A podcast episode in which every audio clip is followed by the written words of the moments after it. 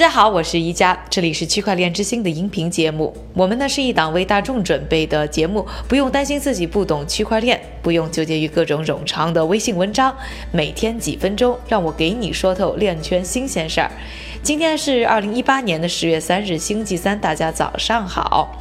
谷歌在本周一宣布要严打插件程序当中包含的代码混淆，任何递交的插件呢都不能包含此类代码。这到底是为什么呢？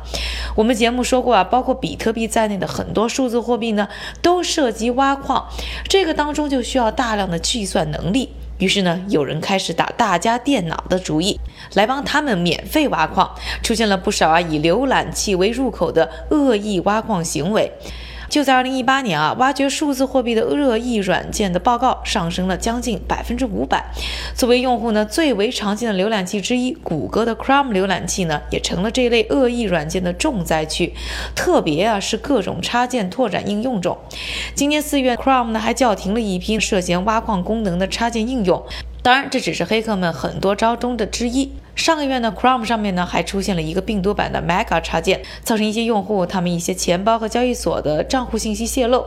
大家的问题就来了，这些插件不是需要谷歌审批吗？是的，但是呢，这里就要说到代码混淆的概念。简单的说啊，就是用特别模糊的语言来写程序，可以隐瞒真正的程序目的，造成啊很多病毒性质的插件浑水摸鱼，通过了谷歌的审查，对用户呢造成了损失。谷歌所以才会有直接不允许这些太有内涵的代码这样的决定。未来有九十天的时期允许纠错，如果一月一日还不能改，就会被下架。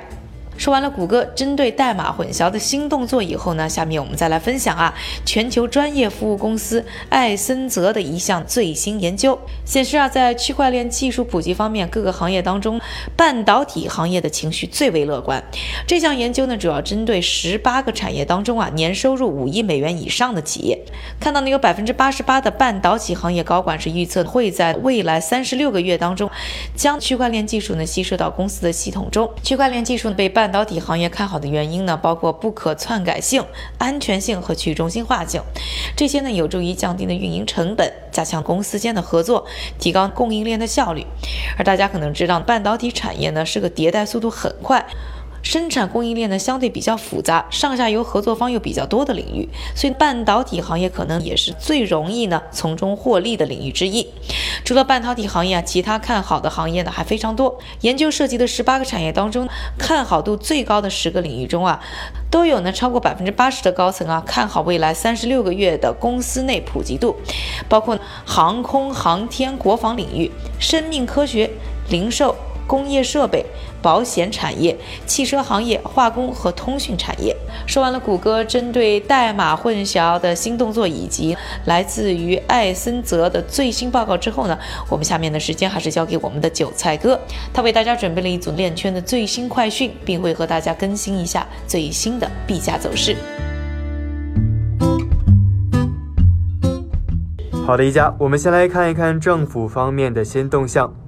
印度最高法院本周可能会对使用银行渠道在加密货币交易所买卖比特币的行为作出最终判决。截止目前，用户无法使用其银行账户从印度的任何交易所买卖加密货币。但是在判决结束前，受影响的各方已离开，宣布退出。再来看一下企业方面的动向。IBM 的 Hyperledger 项目宣布和企业以太坊联盟达成合作协议，将为区块链空间提供通用标准，并为更广泛的开源社区提供交叉授权。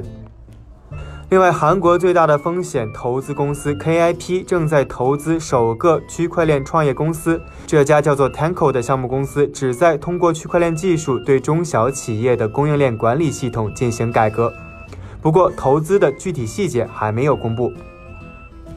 另外有消息说啊，Coinbase 交易所正在与纽约大型投资公司 Tiger Global 和股东进行投资收购谈判。如果成交，Coinbase 的估值将会升为八十亿美元，成为估值最高的初创公司之一。今天的链圈名人点评来自美联储财政和金融服务副总裁 Jim Conha。他表示，美国央行面临的最大障碍并不是技术，而是围绕在构建区块链组织的安全问题。因为这当中不确定性才是最让人担忧的。另外，美国银行研究分析师 Cash Regan 表示，假设有一天有百分之二的服务器在区块链上运行，那么这项技术的市场规模就有望达到七十亿美元。感谢韭菜哥的分享，也感谢各位的收听。我是一加区块链之星，还原区块链最真的样子。